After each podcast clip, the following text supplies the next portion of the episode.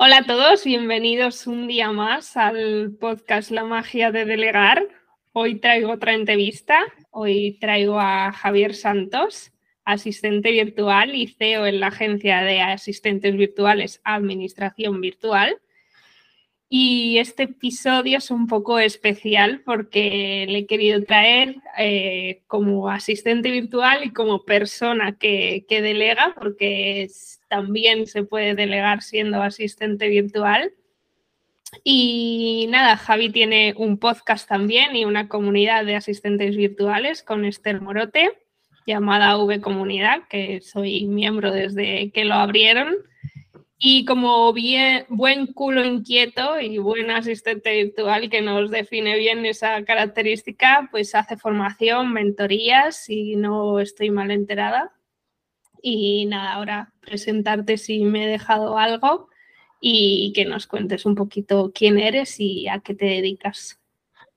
Muy bien, pues nada, eh, hola Irene, hola a todos los que nos estén escuchando. Muchísimas gracias por, invitarme, por, por, echar este ratito aquí contigo. Para mí es un placer que, mm, bueno, que hayas querido contar conmigo y, un orgullo también. Así que nada, encantado de estar por aquí y de contaros un poquito mi historia, lo que hago, cómo lo hago y bueno, si a alguien le sirve para mejorar, aunque sea 0,1, pues seguro que, bienvenido será. Seguro, seguro que das muchos, muchos trucos buenos. Tienes ahí bien de experiencia. Eso sí, la verdad es que tengo más años que un bosque ya y llevo aquí mucho tiempo en esto del online y en la asistencia virtual. Y, bueno, aunque sea nada más que eso, por, por, experiencia, seguro que algún truquito y alguna cosita, pues, pues aplico. Pero aún así, lo que me gusta de este mundillo es que yo sigo aprendiendo cada día sigue llegando gente por detrás que, me explota la cabeza y un ejemplo clásico es que, por ejemplo, que tú mismo ahora mismo, justo antes de entrar a esta reunión, me acabas de descubrir una herramienta que yo no conocía, ya has dicho, bueno, pues le voy a echar un vistazo porque, en fin, esto es, hay que tener esa actitud, ¿no? De, joven inquieto y como tú has dicho, de culo inquieto, de, de que te vaya a la marcha y quiera aprender de todo porque esto es fundamental en esta profesión. Qué guay, sí, sí, la verdad es que al final herramientas hay tantas que es imposible enterarte al ritmo que crecen y, al final pues el compañerismo y el colaborar entre todos pues siempre ayuda para, para enterarte de más cosillas. La primera pregunta que suelo hacer es ¿cuánto tiempo llevas delegando? En tu caso ya has dicho que, que, que llevas, o sea, que llevas muchos años en el mundo online sí que es verdad que eh, lo que había dicho al principio, que me interesa un montón tu perfil, porque no solo delegas a título personal como Javier Santos, sino que tienes una agencia de asistentes virtuales, entonces tienes que organizar esa manera de delegar en, en, la agencia, de llevar pues, un cliente o unas tareas. como cuánto tiempo lleva la agencia, cuánto tiempo llevas tú delegando y cómo, vale. funciona. Eh, sí, es verdad que yo eh, reúno un poco los dos perfiles, ¿no? Yo delego y recibo delegaciones de otras personas también, o sea que... Eh, mira, yo empecé con esto de la asistencia virtual allá por 2015 o así. Bueno, sí, 2015 estaba dándole vueltas, quería montar algún negocio en internet, no tenía muy bien, muy claro el qué, y ahí fue a finales de 2015, principio del 16, fue cuando descubro el tema de la asistencia virtual y, fue cuando dije, wow, esto es lo mío y, me puse mano a la obra, ¿no?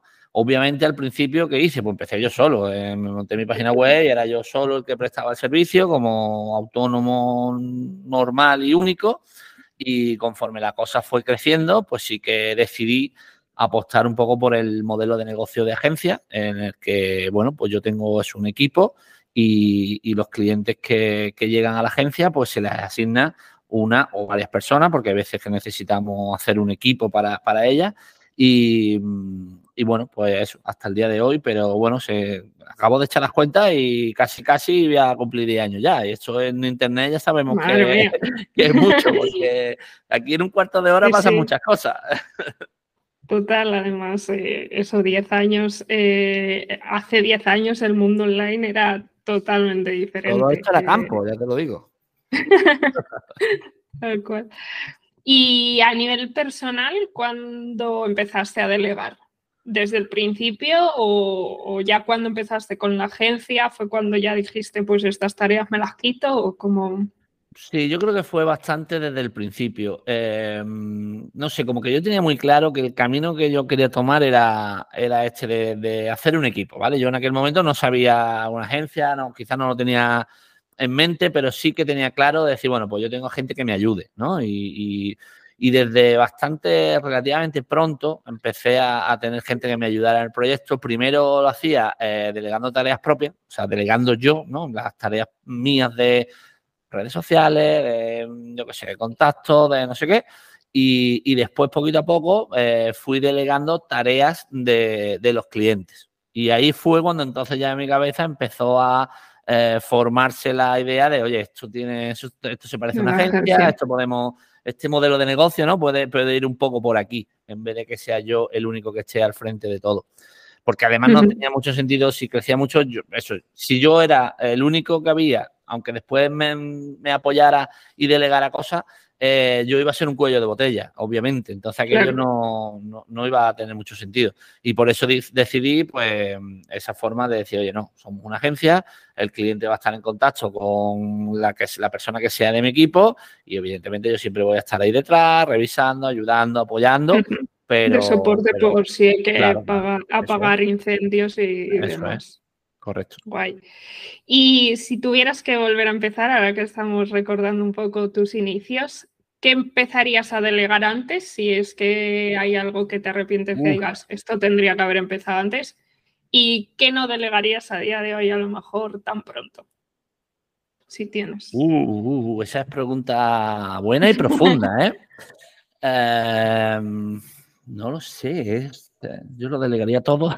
a mí me gustaría delegar mucho más de lo que delego, ¿no? Y, mira que eso, que soy un convenzo a la gente para que delegue tareas y en cambio después a mí muchas veces me sorprendo a mí mismo diciendo, esto no lo tenía que estar haciendo yo. Eh, pero bueno, no sé, supongo que eh, lo primero que delegaría, creo que fue lo primero que delegué y lo primero que delegaría hoy en día también, el tema redes sociales, esos contenidos, no sé, es que las redes sociales no me, no, no me terminan de gustar. Entiendo que hay que estar ahí, que hay que mostrarte un poco y tal, pero me, pesan muchísimo, me pesan mucho, me cuesta mucho trabajo.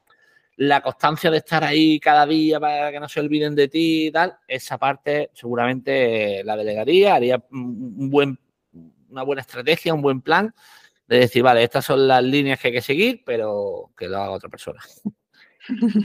Sí, al final las redes sociales yo creo que casi todos los emprendedores son lo primero que que piensan en delegar por eso, porque hay, mm. es mucho trabajo, mucha dedicación para el retorno a lo mejor que te da a, corto plazo. A lo mejor a un largo plazo sí te aporta mucho, pero a corto plazo todo el trabajo que hay que dar eh, eh, no, no merece tanto la pena, por así decirlo. Eh. Efectivamente, esa es la cosa, que tú te ves ahí día a día, día a día, y como tú has dicho, a largo plazo pues sí, efectivamente, con el tiempo llega gente, te dice, ah, pues te he visto, te sigo de hace mucho tiempo, no sé qué, pero eso cuesta verle el retorno en el día a día y, hmm. es mucho trabajo lo que hay que hacer y todos los días y crea contenido y ahora graba en vídeo y ahora no sé qué y ahora no sé cuánto y ahora edita y ahora... entonces son muchas cosas. Sí, sí, sí, hay muchas cosas detrás. Esa tarea... Pues, redes sociales, lo primero. Y eh, ¿Cuál ha sido tu experiencia eh, trabajando con asistentes virtuales eh, a la hora de la comunicación y la coordinación de esas tareas? ¿Cómo lo hacéis en la agencia o cómo lo haces tú a nivel personal? ¿Tenéis una herramienta común para todos los asistentes del equipo o, cómo...? Sí, mira, yo normalmente uso como gestión de proyectos y, base de la comunicación, intentamos usar Asana, ¿vale? Eh, entonces, independientemente de que los clientes lo usen o no, eh, es nuestro centro de operaciones y donde yo entro, digamos, a ver un poco lo que se está haciendo con todos los clientes, lo que el equipo está haciendo, en fin. Que después es verdad que hay veces que a lo mejor otro cliente usa otra herramienta, usa Notion, usa Trello, no sé qué, pues al final nos adaptamos y tampoco soy, mm, no sé, un talibán de que haya que duplicar todas las cosas y ponerlo todo en Asana también para que yo lo vea. Entiendo que no tiene sentido duplicar el trabajo, ¿no? Pero, pero bueno, eso, nuestra herramienta por defecto es Asana. También es cierto que después, eh, a nivel más de comunicación, eso para las tareas y eso, pero a nivel de comunicaciones, eh, ahora mismo estamos usando Discord, creé un, servidor de Discord propio y, ahí estamos, pues eso, tenemos nuestros canales por clientes, ahí el equipo eh, podemos consultar dudas, podemos meter a la gente o sacarla en función de, si está en un equipo con un cliente con otro. Tenemos también algún área común un poco para, hablar de cosas generales de, la empresa. Y por supuesto tenemos el canal de, decir tonterías y compartir un poquito de, sí que también, claro. ¿Y con los clientes utilizáis también Discord? ¿Les incluís en su canal o, por ahora no he dado ese paso. No, por ahora no he dado ese paso. Normal, yo siempre, al final, yo siempre tengo la premisa de que nosotros nos adaptamos a lo que el cliente tenga, use y necesite. Mm, me parece poco amigable que llegue un cliente y yo le imponga, pues ahora tienes que trabajar con Discord, ahora tienes que usar la sana, ahora tienes que lo normal es que yo le pregunte, ¿tú qué utilizas? Yo utilizo esto, esto y esto. Vale, pues nosotros nos adaptamos a eso. Eh, después hay gente que dice, ah, pues no sé, no tengo nada, o lo que tengo no me gusta, recomiéndame algo. Y entonces ahí, pues los podemos, digamos, llevárnoslo un poco más al huerto, a nuestro terreno, y decir, mira, pues a mí me gusta esta, por esto, por esto, por lo otro. Eh, y tal. Pero ahora mismo, en el Discord, ahora mismo no tenemos incluido a los clientes. Sí que es verdad que en Asana, por ejemplo, sí que tenemos algunos clientes, los tenemos ahí, para que ellos también vean tareas, generen allí las tareas, podamos hacer comentarios, pero en Discord ahora mismo no, no están ahí todavía. Bueno, guay, guay. Y mm, bueno, hemos hablado un montón de veces sobre documentación en el podcast y, y creo que es eh, primordial a la hora de, delegar. ¿Tienes tus procesos eh, documentados a nivel personal o, en agencia? ¿Cómo, vale, ¿cómo va eh, el tema de la documentación? Efectivamente, documentar los procesos es fundamental, ¿vale? eso sobre todo cuando vas a delegar, cuando tienes un equipo. Eso es fundamental y todo el mundo debería hacerlo. Hasta aquí la respuesta oficial. A partir de ahora, borra esto que voy a decir porque yo no, tengo todos los, procesos documentados. Eh, a ver, es, difícil tener todos. yo tampoco tengo todos. Intento eh, más o menos hacerme un esquema cada vez que me mandan una tarea, pero, pero es, muy difícil. Es muy complicado. Además, en mi caso, o sea, yo podría, para mí tendría sentido que documentara los procesos de, internos de la agencia. Eh, los procesos, pero claro, al tener mm, varios clientes y cada uno con una persona y cada uno con una forma de hacer las cosas, tampoco tiene mucho sentido que documentemos lo que se hace con un cliente para nosotros. Eh, porque, bueno, muchas veces se hace esa documentación para el cliente, eso sí, y sí es cierto que algunas veces, pues, como he dicho antes, a lo mejor un cliente necesita un apoyo extra porque, yo qué sé, se me ocurre un e-commerce que hace una campaña de lanzamiento y espera un montón de ventas y nosotros le estamos ayudando y tal. Y nos dice, oye, pues en vez de una persona, voy a necesitar dos o tres durante un mes porque sé que me va a venir una avalancha de. Entonces, en esos momentos, pues está guay. Ahí sí interesa tener las cosas documentadas y decirle a, a las personas nuevas que se incorporamos, mira, mírate esto, mírate lo otro eh, de esa parte se encarga la, persona del equipo que ya estaba asignada a ese cliente. Eh, pero reconozco que, la documentación del proceso mm, podría mejorar muchísimo. hay, algunos documentados y hay y tenemos un documento en el que hay, pero reconozco que falta mucho, muchas cosas no están actualizadas, en fin, es difícil mantenerlo lo ideal sería, creo yo, casi tener una persona dedicada solo a, mantener y actualizar eso. Pero claro, es muy complicado. Sí, y a nivel personal tampoco, o sea, sí que tienes ahí algo más documentado o de tareas tuyas personales que delegues. Algunas cosas, bueno, sí, cuando delego sí me gusta, cuando es una cosa que es claramente interna que voy a delegar, aunque sea grabar un vídeo para explicarle, mira, esto se hace, lo hago así, así, así, así, así, eh, ahí sí que tengo ya más vídeos, porque me es mucho más fácil eh, decir, bueno, ya es que te lo voy a contar, lo grabo y si mañana se lo tengo que contar a otra persona, pues ya lo tengo grabado. Ahí sí tengo un poquito más de, de, documentación. Pero ya te digo, tampoco es una cosa. No soy el gran documentador de proceso, bueno. Pero, pero sí que lo de los vídeos eh, creo que ayuda mucho es, una manera súper sencilla de documentar, que no hace falta hacer un texto de 10 páginas para, para, documentar un proceso, sino a lo mejor con un tutorial haciendo una vez la, la tarea eh, ya puede servir para, lo bueno luego contárselo o pasárselo a Lo bueno que tiene el vídeo, a mí me gusta mucho por eso, porque dice, bueno, ya lo voy a hacer la primera vez, lo voy a hacer una vez, lo grabo y lo tengo ahí infinitas veces ya disponible. lo que tienes que tener cuidado es que no hacer vídeos demasiado largos. O sea, si es un solo proceso que es muy largo, pues así, ya está. Pero el típico vídeo de, bueno, venga, te voy a enseñar esto y después te enseño a hacer lo otro y después tal, y enseñas cuatro sí, cosas. cada tarea o cada cosa. Claro, porque después cuando te pones a buscar, dices, ¿dónde estaba este vídeo? Eh, estaba en este, pero mm, cuando lleva ya 20 minutos, me lo tengo que ver entero. Entonces, al final se convierte un poco en, un arma de doble filo, ¿no? Entonces, lo suyo es, mm, a mí lo que me gusta es, te voy a enseñar cómo, yo sé, cómo crear este documento en tal. Pues entro, pum, pam, pum, esto, ya está Después, una vez que esté creado, ahora te voy a enseñar cómo subirlo a la plataforma, no sé qué. Para sí, sí, es mejor ir por partes porque así también los puedes poner el título mucho claro, más claro. el título, entonces después, eh, y tú, tú sabes hacer los tres primeros pasos y, se te ha olvidado el cuarto, vas y te ves solo el vídeo del cuarto que son cinco minutos. No te tienes que chupar 20 minutos de vídeo para que yo te explique no sé qué. A ver, 20 segundos. Claro. pues sí.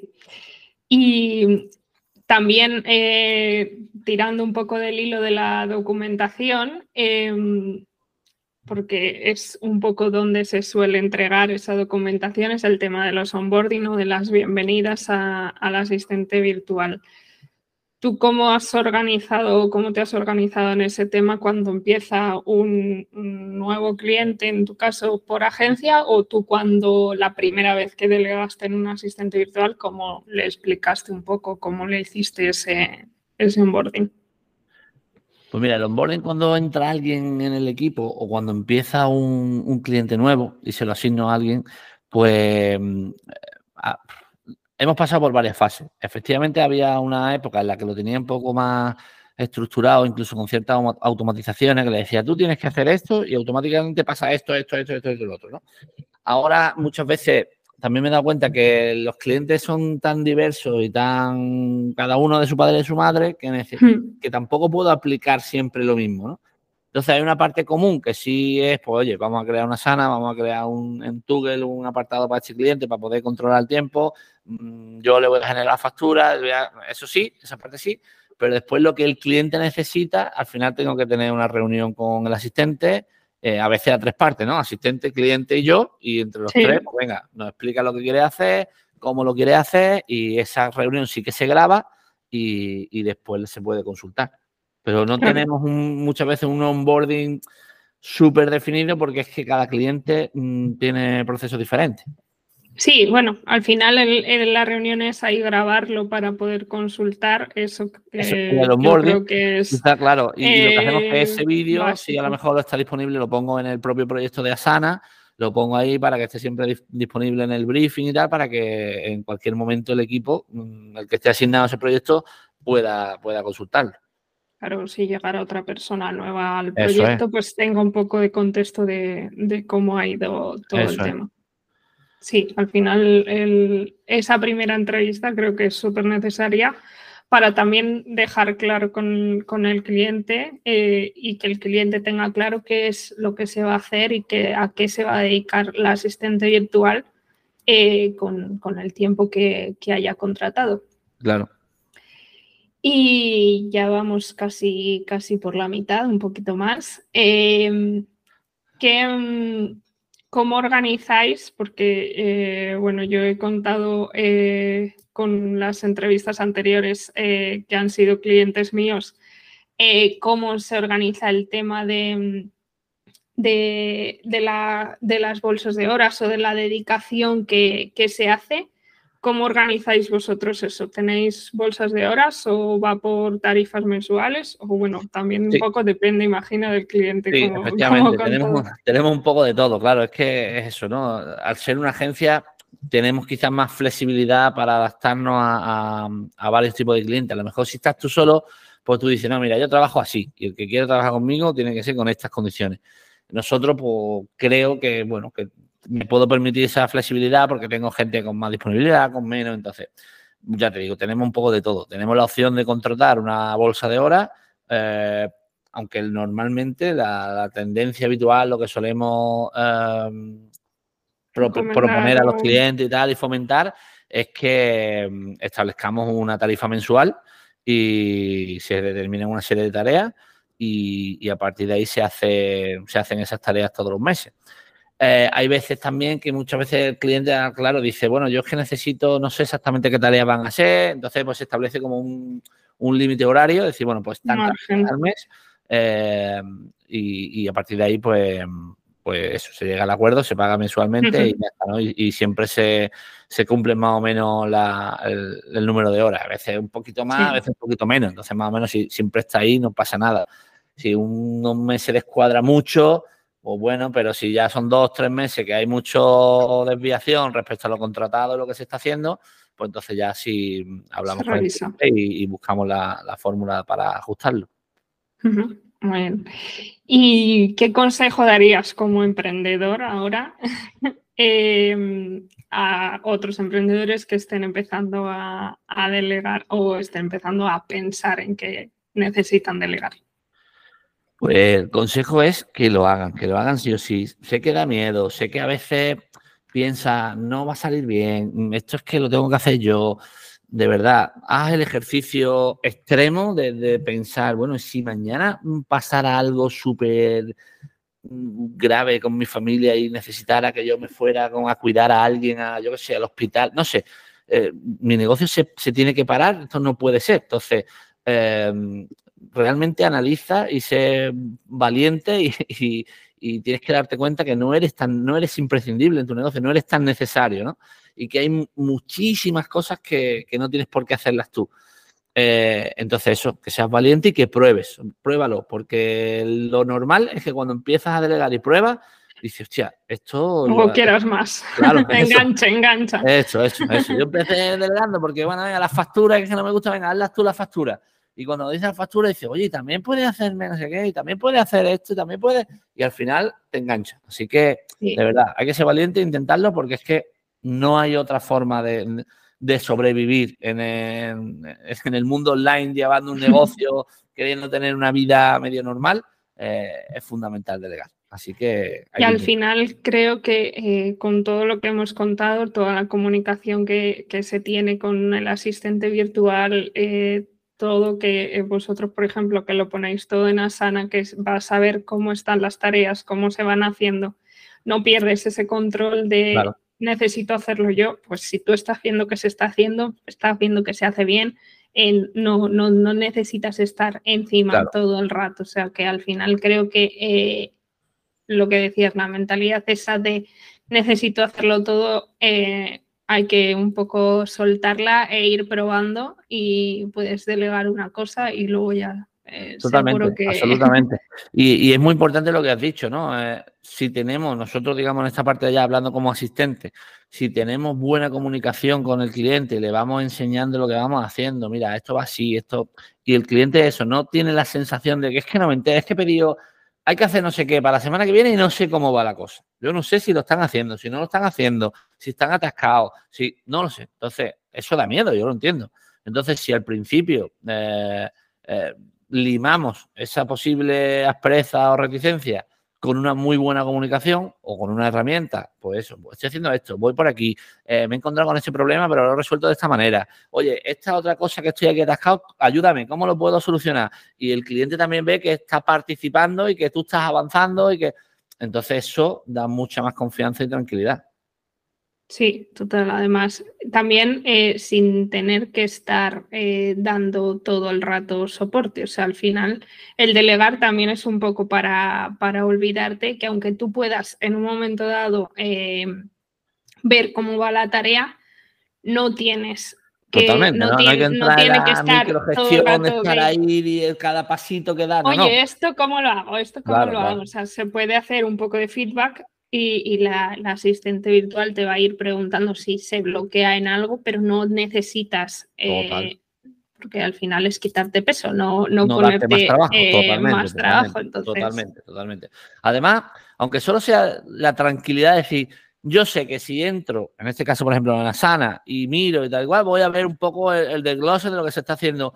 A lo mejor no entro a verlo, pero sé que está ahí y, que entonces tengo la tranquilidad de que si de pronto alguien me dice, oye, ¿cómo va este tema? Ah, pues espérate, vamos a mirarlo. Entras, lo miras, pues mira, tal, tal, tal, tal y tal. Y ya está. Y si no me han dicho nada es porque todo va bien, todo está, avanzando y no hay atasco. Pues perfecto. Claro. Qué guay. ¿Y mm, eh, cuál ha sido la lección así más importante que hayas aprendido a la hora de delegar en tu caso ha podido ser a lo mejor una lección de algún cliente, pero que te haya ayudado en el momento de delegar, de por aquí no, o así un aprendizaje que te haya marcado un poco.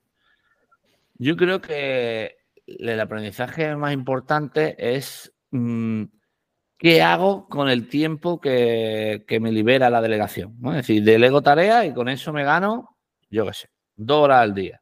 Vale, ¿qué hago con ese tiempo? Hay quien decide usarlo para mm, cosas más importantes en el negocio y que hagan generar más dinero a la empresa, que está perfecto. O hay quien decide ese tiempo pasarlo con su hijo en el parque, que está perfecto también. Simplemente es que tú seas consciente de qué hago con ese tiempo, en qué voy a utilizar ese tiempo de manera consciente y, y con un objetivo claro. Que ya te digo, no tiene por qué ser solo ganar más dinero, sino también Puede ser, pues estar más tiempo con mi familia o salir o te hace deporte, no lo sé, lo que sea, ¿no? Pero que sea un objetivo y, tú veas el resultado y, lo valores así. Eso, porque si no, muchas veces delegamos. Delegar por delegar. Seguimos haciendo pequeñas tareas, pequeñas cositas que, que tampoco me hacen avanzar tanto. Y, y, dice, bueno, vale, sí, me estoy gastando el dinero en una persona que me está ayudando, pero es que yo tampoco, al final no avanzo. ¿Por qué? Porque no estás haciendo tú lo que realmente hace avanzar el, el negocio.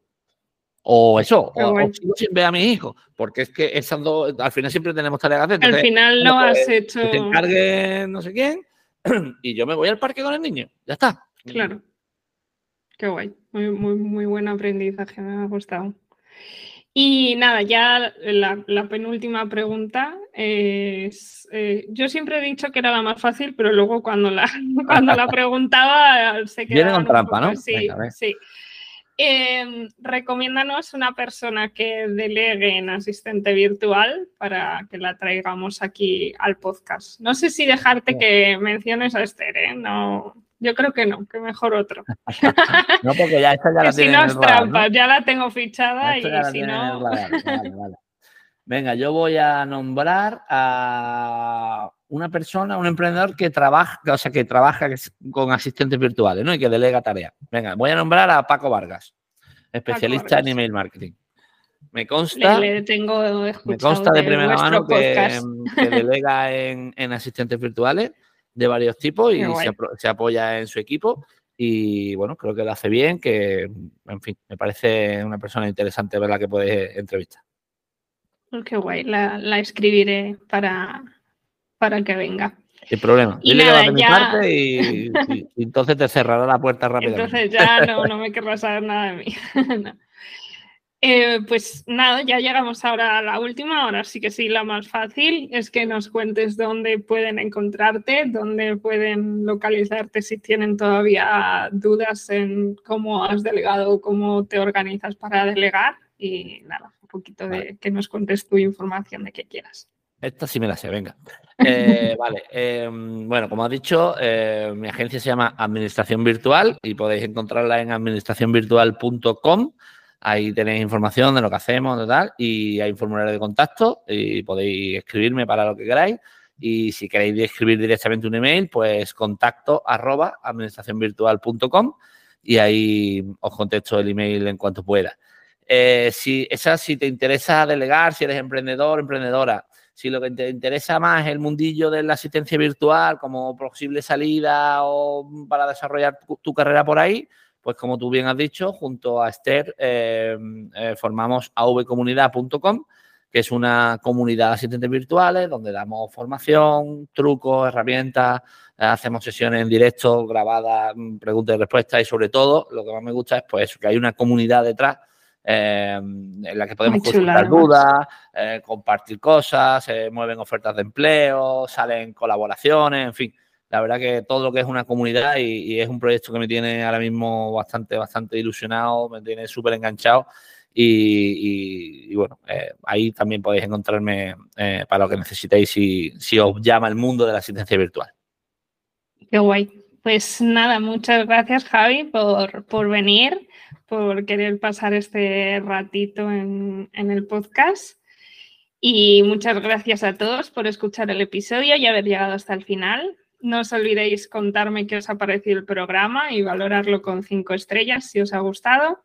Compartirlo en todas las redes sociales, que os dejo el, mi nombre eh, en las notas del programa para que me podáis etiquetar y encontrar en todas para que cada vez más emprendedores pues, puedan quitarse esas tareas que no les dejan avanzar en su proyecto. Hasta luego. Adiós.